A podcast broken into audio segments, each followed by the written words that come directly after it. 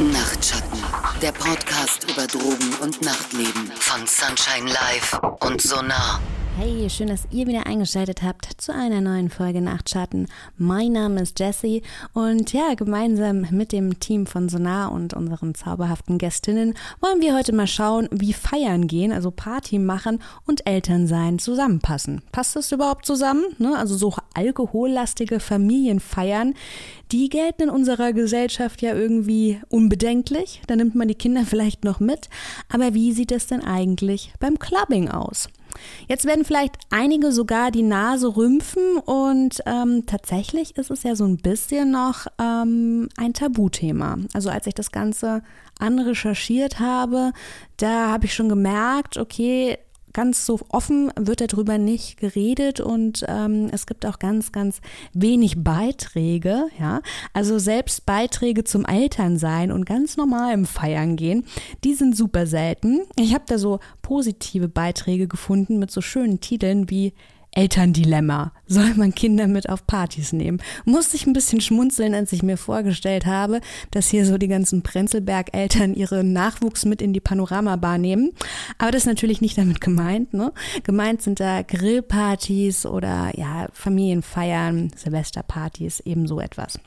Es scheint so ein bisschen, als ähm, ja, ist die Party buchstäblich zu Ende, wenn man ein Kind bekommt. Deshalb war es jetzt gar nicht so einfach, ein Paar zu finden, das eben dann doch zeigt, dass beides gut zusammengehen kann und dass das Kindeswohl dabei auf jeden Fall immer noch im Zentrum bleibt. In dieser Folge berichten nämlich Anne und Philipp, wie sie als Eltern und als Paar verantwortungsbewusst mit diesem Thema umgehen. Mit dabei ist auch wieder Andrea von Sonar, die ist ja auch zertifizierte und ausgebildete Kinder Kinderschutzfachkraft. Und natürlich fassen wir wieder alle wichtigen Do's und Don'ts für euch zusammen, denn wir wollen natürlich wissen, wie organisieren sich denn die beiden, damit der Nachwuchs auch ja von dem Nachtleben nichts mitbekommt. Also heute dann so ein richtiges kleines Feuerwerk an Gästen. Anne und Philipp, schön, dass ihr hier seid und Andreas sowieso immer total schön, dich zu sehen. Hallo. Hallo. Hey, schön wieder dabei zu sein. Wir haben ja heute ein sehr spezielles Thema, Elternsein, Rausch und Nachtleben. Vielleicht, Andrea, fang du doch mal an, warum das Thema für Sonar wichtig war. Ich glaube, wichtig für Sonar ist es auf jeden Fall, weil uns, uns ist auf jeden Fall aufgefallen, äh, dass natürlich auch Eltern äh, feiern gehen. Also was heißt, das ist uns aufgefallen? Das ist völlig normal.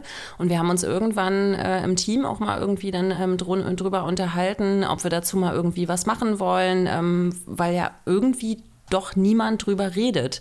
In der Drogenberatungsstelle sprechen wir halt immer nur von Kinderschutz und Jugendamt und äh, Gefahr, Gefahr, Gefahr. Aber ähm, ja, wir reden gar nicht drüber, ähm, wie man es eigentlich so macht, äh, damit gar keine Gefahr entsteht.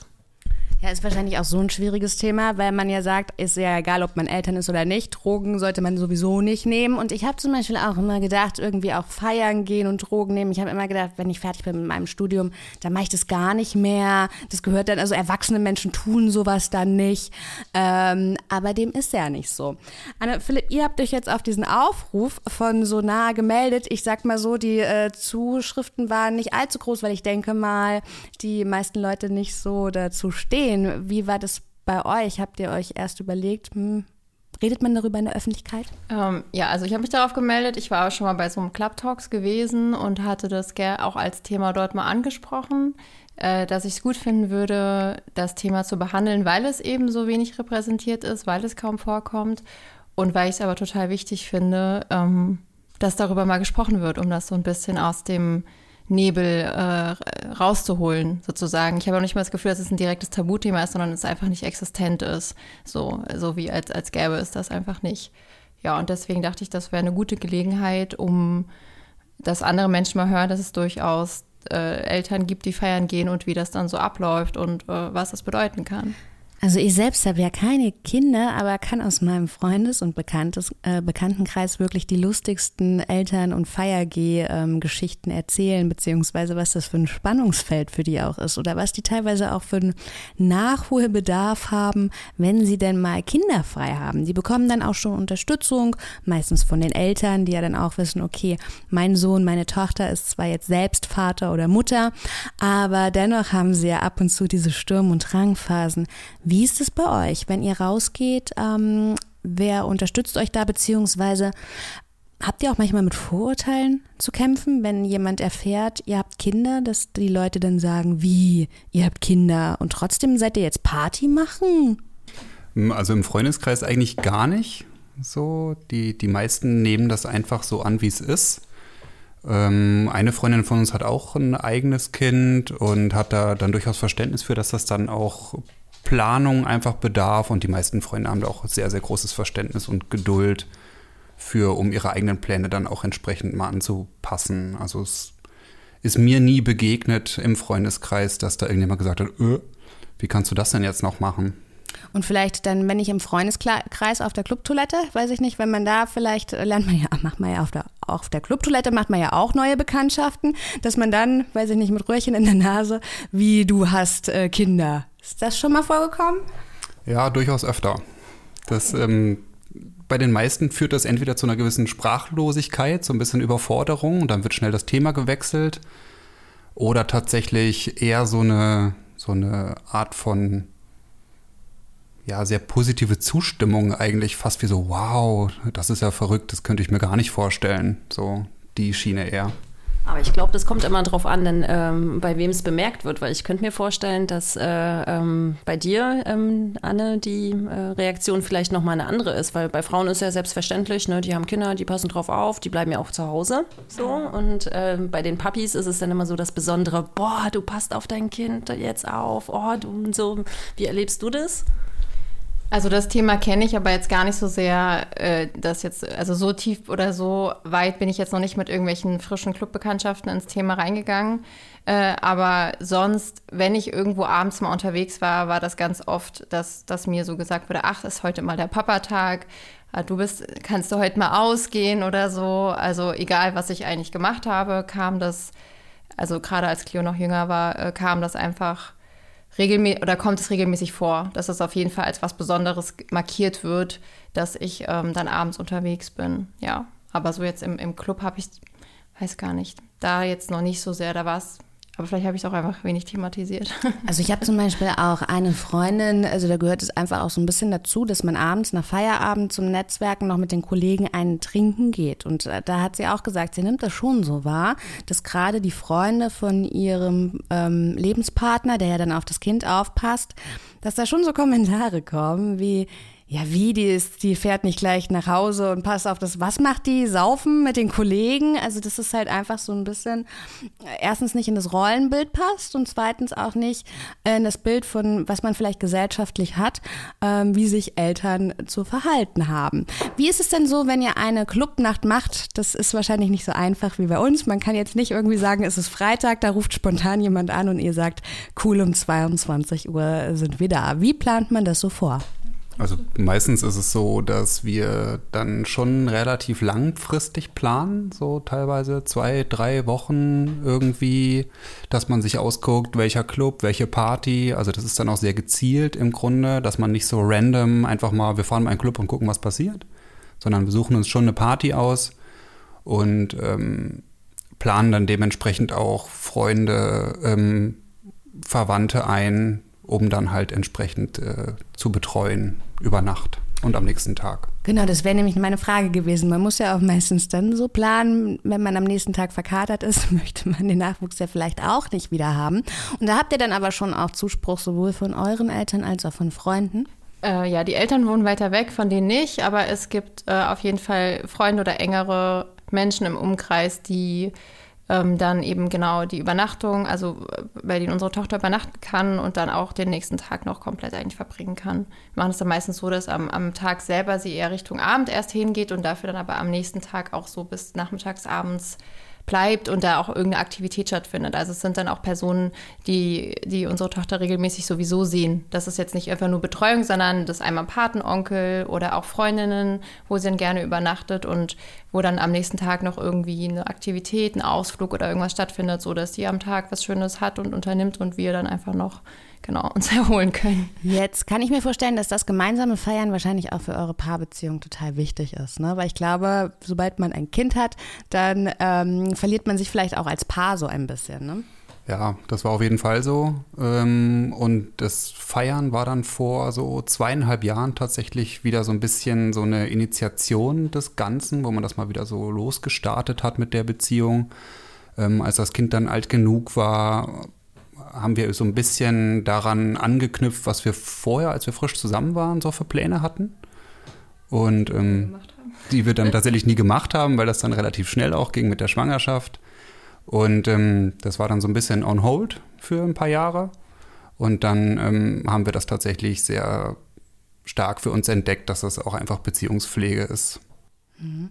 Wie ist es jetzt mit getrennten Feiern? Ich habe zum Beispiel wirklich auch viele äh, Freundinnen, die ähm, schon gemeinsam gefeiert haben früher, die auch wissen, dass man jetzt auch gerade Konsum, ne, ähm, wo dann, weiß ich nicht, der Vater dann sagt, okay, du hast heute, äh, kannst heute quasi feiern, ist aber auch gut, wenn du dann nicht nach Hause kommst, ich passe aufs Kind auf, du übernachtest dann bei Freunden und wenn es dir wieder gut geht und du wieder in dem Zustand bist, wo man so einem Kind irgendwie dann begegnen kann, äh, praktiziert ihr das dann auch? Also gibt es so ein Wir, ich, uns, also so...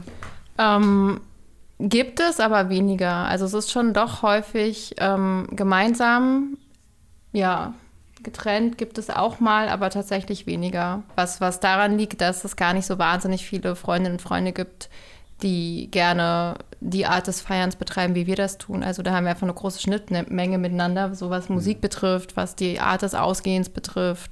Und ähm, es gab, wir haben beide jeweils nicht irgendwie vorher schon einen Feierfreundeskreis gehabt, mit dem es so stattgefunden hat. Der hat sich sozusagen fast erst so ein bisschen äh, entwickelt. Also wir haben auch Freundinnen und Freunde, die das vorher auch nicht so gemacht haben, haben sich dann auch so ein bisschen angeschlossen. Also es ist eher so, dass die, die vorher schon da waren, jetzt auch teilweise mit, die sind, die auch mit dann feiern gehen. So, das ist nicht so ein, es gibt einen Feierfreundeskreis und es gibt einen engeren Freundeskreis, sondern der enge ist dann eigentlich auch der, so ein bisschen der Feierfreundeskreis geworden, wenn man es so nennen möchte. Deswegen gibt es da gar nicht so große, ja, so würde ich das beschreiben, oder? Mhm. Ja, wir sind schon häufig auch zu zweit einfach nur im Club, ohne dass jemand noch mitkommt. Manchmal kommen dann später Leute dazu. Ähm, Wenn es mal getrennt ist, dann ist es häufig so, dass wir das vorher so ein bisschen schon auch noch abquatschen. So heute ist das und das. Ähm, Gibt es irgendwas, was jetzt dagegen spräche, zum Beispiel was zu konsumieren? Mhm. So, das versuchen wir schon so ein bisschen zu besprechen. Allerdings ähm, haben wir schon den Ansatz, dass wir uns dann jeweils äh, einfach den Rücken dafür frei halten, dass es die Möglichkeit gibt im Zweifel, dass man sich auch ein bisschen treiben lassen kann. Mhm. Jetzt, wenn wir gerade von Elternsein und Rausch sprechen, gab es da mal eine Zeit lang ganz am Anfang, man hat erfahren, man ist schwanger, man bekommt ein Kind. Habt ihr euch da auch gedacht, weiß ich nicht, so wie ich nach dem Studium, man macht das nie wieder? Das Lustige ist, dass ich ja erst danach damit angefangen habe. Okay, das ist auch sehr ungewöhnlich eigentlich, ne?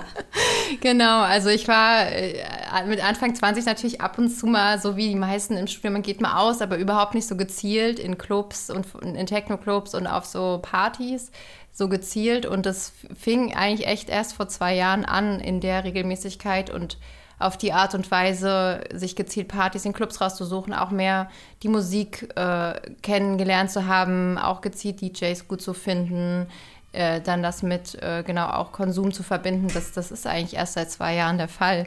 Deswegen ähm, ist es so ein bisschen lustig, dass es vorher gar nicht so ein Thema war tatsächlich. Okay, und gab es da vielleicht dann mal Bedenken an dem Moment, wo sich der, äh, wo sich das angeboten hat, wo du vielleicht, ähm, man ist ja auch von der Gesellschaft geprägt. Man hat so ein Rollenbild im Kopf und äh, gab es da irgendwie so eine Hemmschwelle, wo du gedacht hast, nee, damit fange ich gar nicht erst an, ich bin ja Mutter.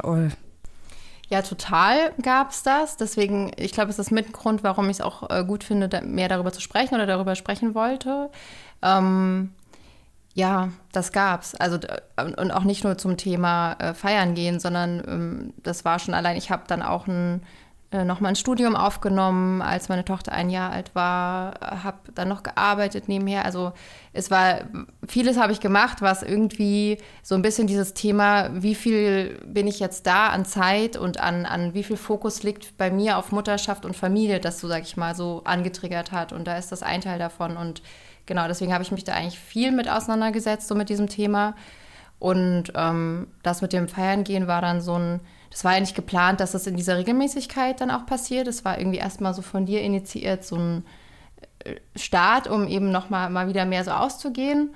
und dann war es einfach so gut, dass das dann äh, geblieben ist. Aber was bedeutet denn in dieser Regelmäßigkeit? Das bedeutet jetzt, also wenn ich jetzt von Regelmäßigkeit spreche, würde ich denken, jedes Wochenende von Freitag bis Sonntag Berghain oder so. Ja, es ist bei uns so äh, im, im Endeffekt so einmal im Monat im Schnitt tatsächlich. So, das ist, da fühlen uns, fühlen wir uns mit wohl ähm, weil dann halt auch noch genug Wochenenden Familienzeit übrig bleiben neben der Arbeit äh, alltagsmäßig. Und das ist eine ganz gute Balance, die wir da gefunden haben. Das ist mal mehr und mal weniger, aber so im Schnitt. Wie war es denn für dich als Vater, ne, wenn sie jetzt erst später damit angefangen hat? Du hattest aber vorher schon Konsumerfahrung, ja. Ähm, wie ist es hast du da mal gedacht, das ist jetzt vorbei, das mache ich nie wieder als Vater?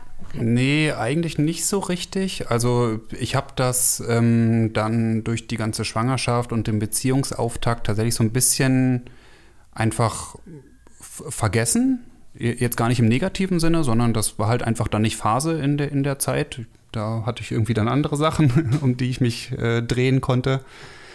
Und dann war es, irgendwann kam das dann halt wieder. Ich habe dann halt auch äh, noch einen Freundeskreis neu kennengelernt, wo das dann mal wieder ging, wo es dann nicht nur die typischen Kneipenleute äh, waren und habe das dann für mich auch wieder so ein bisschen wiederentdeckt und auch gerne gemacht. Und dann hatte ich auch den Anspruch, äh, das in unsere Beziehung dann letztlich mal mit, mit einzubauen dann hatte ich das irgendwann mal angestoßen. Hattest du ein schlechtes Gewissen oder weil du gesagt hast, auch in die Beziehung mit reinzubringen? Jetzt kann man nicht immer davon ausgehen, dass der Partner so super viel Verständnis dafür hat. Also, was war denn dein erster Gedanke? Hast du gedacht, spinnst du?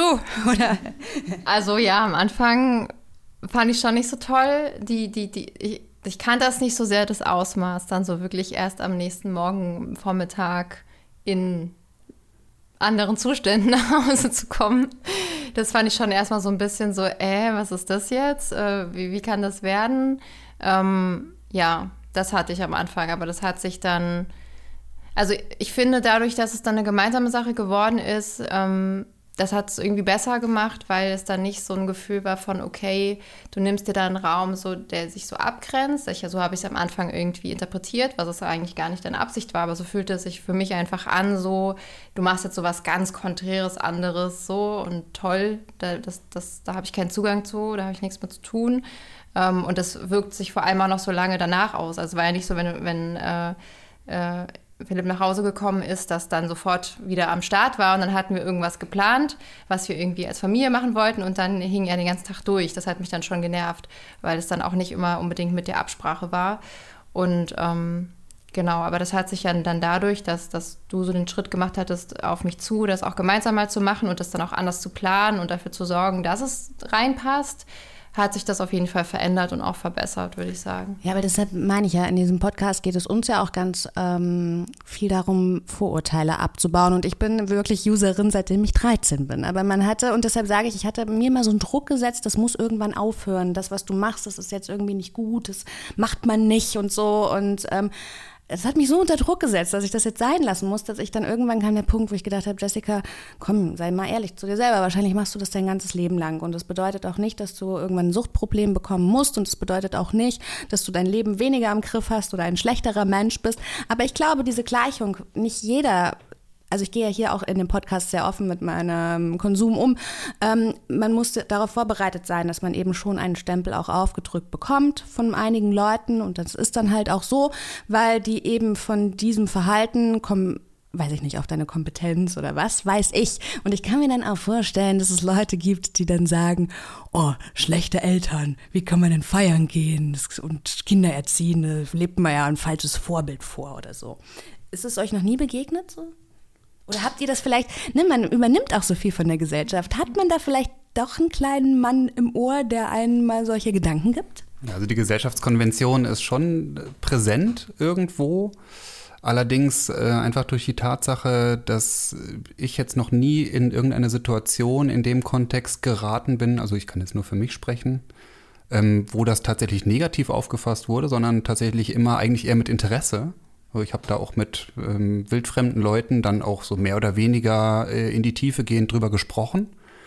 Und ähm, die meisten finden das dann einfach sehr beeindruckend und sehr positiv, wenn man denen erklärt, dass es halt eine, eine Balance haben kann. So, es gibt ja nicht das eine und das andere, sondern das ist ja dann ein Teil voneinander irgendwo, was man, was sich gut zusammenfügen kann.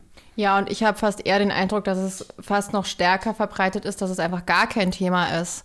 Also ich finde, ich habe gar nicht so sehr das Gefühl gehabt, dass Leute mich dann irgendwie fragen würden, ja, gehst du jetzt noch feiern oder so, sondern einfach, äh, es, es wird davon ausgegangen, dass das nicht stattfindet. Das finde ich ist fast das Stärkere, die, die Nichtsichtbarkeit. Und es ist ja auch klar, im Club läuft ja keiner mit einem Schild Eltern rum. Aber ich stand schon manchmal auf der Tanzfläche und habe mich jetzt gefragt, wie viele Leute hier können eigentlich oder haben vielleicht ein Kind. Also es ist einfach, es ist halt ein Raum, wo das eigentlich kein Thema ist, was ja auch okay ist. Es muss dort ja kein Thema sein im Club.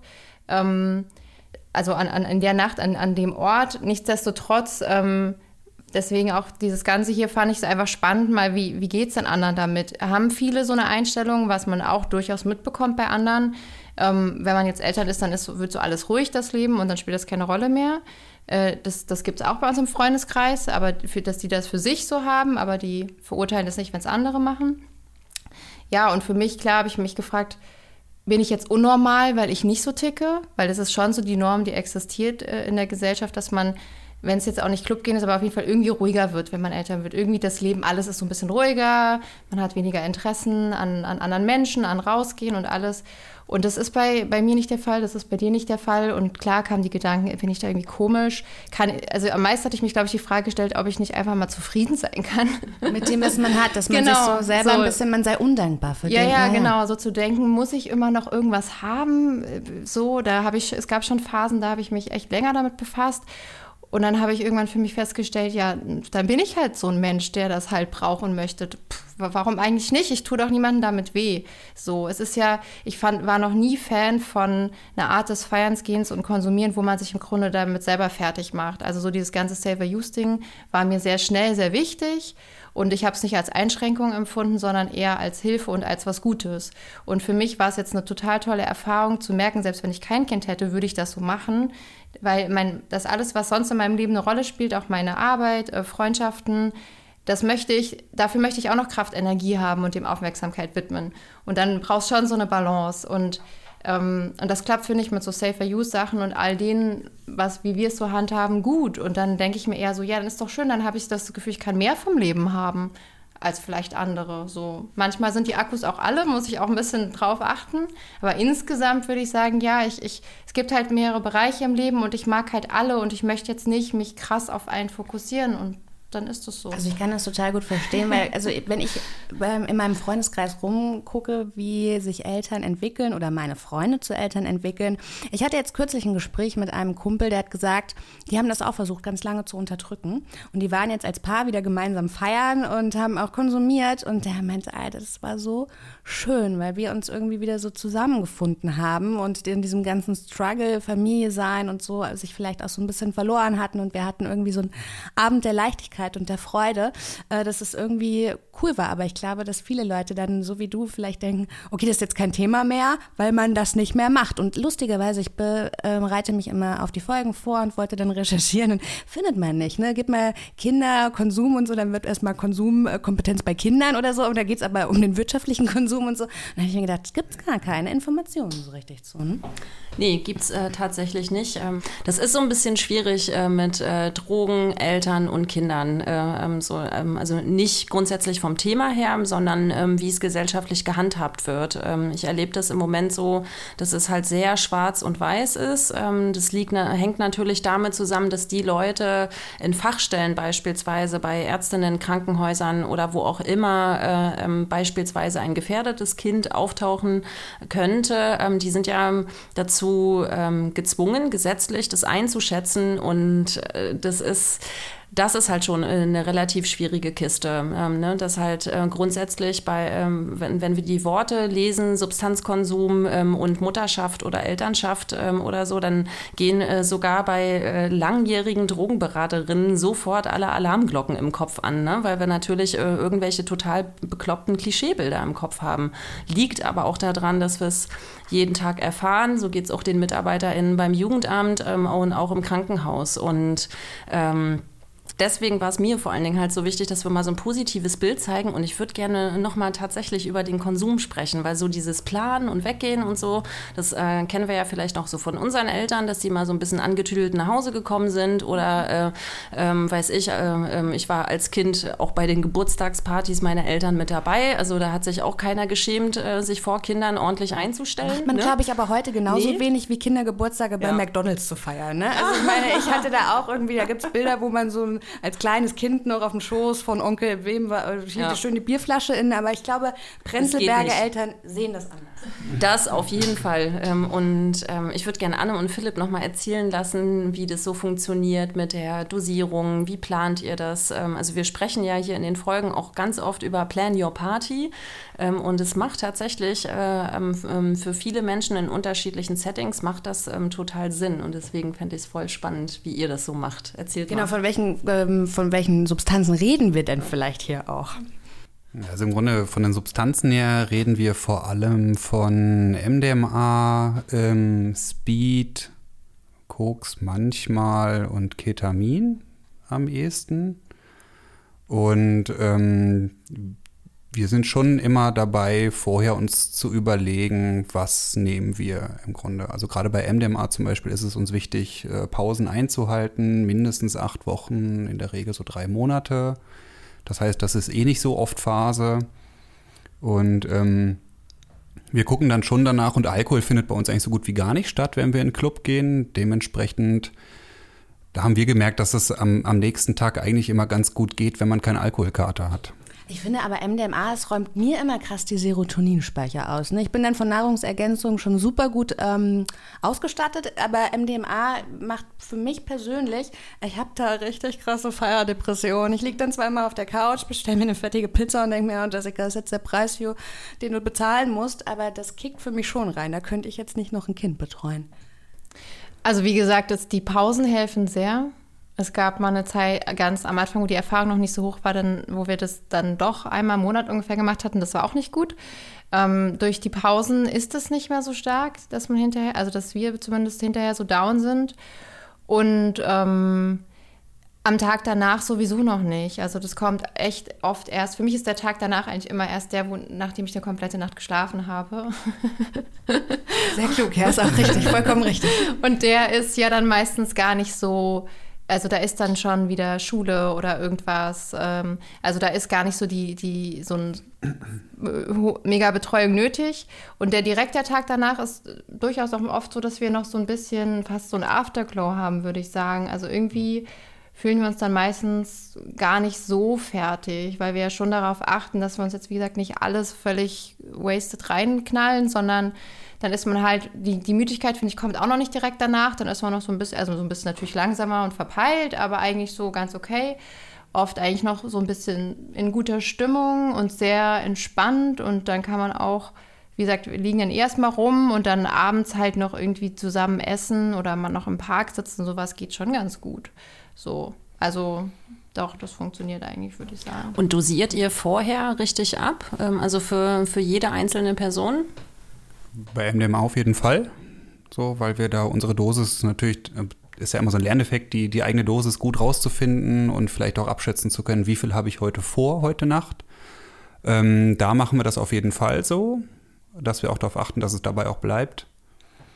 Ähm, bei anderen Dingen ist es manchmal so ein bisschen stimmungsabhängig. Ähm, da wiegen wir das jetzt nicht ab, aber da kann man ja auch immer so die, die Reinheit gar nicht gut abschätzen. Das ist immer ein bisschen schwieriger. Es ist eher eine Gefühlssache währenddessen. Ja, obwohl bei Speed schon wichtig ist, dann nicht irgendwie die, äh, zehn Minuten vorm Gehen würde ich jetzt nicht auch noch mal Speed nehmen. Also das ist dann schon was, wo ich ungefähr darauf achte, wie, wie spät ist es und muss es jetzt noch sein? Ja, ja, Sowas. also das ist diese Entscheidung, weißt du, das weiß ich selber. Okay, jetzt solltest du keine Nase Speed mehr zählen, dann kannst du safe nicht schlafen für die nächsten neun Stunden. Manchmal mache ich es trotzdem. Ähm, Aber es ist dann halt natürlich, weil man ist ja dann super lange wach tatsächlich. Deshalb Ja. sage ich, da wird aus einem einer Nacht schnell auch mal zwei irgendwie. Ne? Ähm, wie ist es? Als Vorbild. Ähm, wäre das schlimm, euer Kind wird älter werden? Kinder sind sehr feinfühlig. Ich habe zum Beispiel auch Freunde, ähm, die, die sind Kiffer. Und wenn man Kiffer ist, dann ist, gibt es auch diese, die das jeden Tag machen. Und dann habe ich schon Bongs entdeckt und so. dann habe ich mir gesagt, alter, krass. Und dann sagen die, ja, das Kind ist doch noch voll klein. Wenn es größer ist, dann machen wir das nicht mehr. Und ich denke, okay, kann sein, dass dieser Plan klappt, kann auch nicht sein, dass dieser Plan klappt. Ähm, Kinder kriegen es wahrscheinlich irgendwann mit. Ähm, wäre das dann für euch, erzieht ihr dann gleich zu einer sehr jungen Konsumkompetenz? Oder also ich habe auch eine Freundin, die hat schon immer mit ihrem Sohn super ehrlich darüber geredet und äh, der hat eigentlich gar kein Interesse an Drogen. Der ist jetzt 19, hat irgendwann mal einen Teil äh, probiert und ist dann danach auch zu ihr gegangen, hat gesagt, Mama, ich habe das so gemacht, wie du es immer gesagt hast, von allem, was man dir anbietet, erstmal die Hälfte nehmen. Also wie ist das bei euch? Ist es lieber ein Geheimnis und keine Drogenerziehung? Ist es schlimm, wenn es rauskommt? Wie seht ihr das? Nee, eigentlich nicht. Also die unsere Tochter weiß schon, dass wir dann, wenn wir dann abends losgehen, tanzen gehen, in den Club gehen. Sie kennt auch die Musik und hat das auch schon in ihr Spiel irgendwie eingebunden. Und ähm, klar wird das dann irgendwann, wenn sie älter ist, mit Sicherheit auch mal Thema werden, wenn sie das dann so über Freunde mitbekommt, was dann da stattfindet. Ich meine, wir sind auch in Berlin, da wird der Kontakt dazu einfach relativ früh stattfinden. Und ähm, also ich glaube, der Ansatz ist schon da, einen offenen, ehrlichen ähm, Dialog mit ihr zu führen, eine Erziehung stattfinden zu lassen mit relativ klaren Regeln, so dass manche Sachen in einem gewissen Alter auch einfach noch nicht gehen. So, da auch ein bisschen die Erfahrung, die man selber hat, weiterzugeben. Aber ähm, da geht es, glaube ich, vor allem dann wirklich auch um offene und ehrliche Begleitung. Also ich werde ihr jetzt nicht sagen, so, nee, so, sowas haben wir aber nicht gemacht. Ähm, so, das ist auch nicht sinnvoll, weil das merken Kinder, glaube ich. Ja, aber noch ist es viel zu früh. Also jetzt, sie wird sieben und es noch ist es auf jeden Fall kein Thema. Ja, ja, noch nicht. Aber ich hatte heute, äh, kam der DMT-Podcast raus und eine äh, Freundin von mir, ähm, ist es ihre Substanz, also die macht das sehr gerne. Und ähm, dann hatten wir eben ein bisschen über ihre Tochter auch geschrieben und dann meinte sie, Mensch, die ist jetzt schon so alt und ähm, ich habe sie gefragt, wie es mit Feiern aussieht und dann hat sie gesagt, Mama, du weißt doch, das mache ich gar nicht gerne. Und äh, dann habe ich gedacht, okay, manchmal wäre werden die Kinder auch genau das Gegenteil von dem, was ihre Eltern so sind. Ne? Ja, das könnte auch passieren. Ja, das könnte auch passieren. Da bin ich selber sehr gespannt darauf. Also wie das dann mal wird.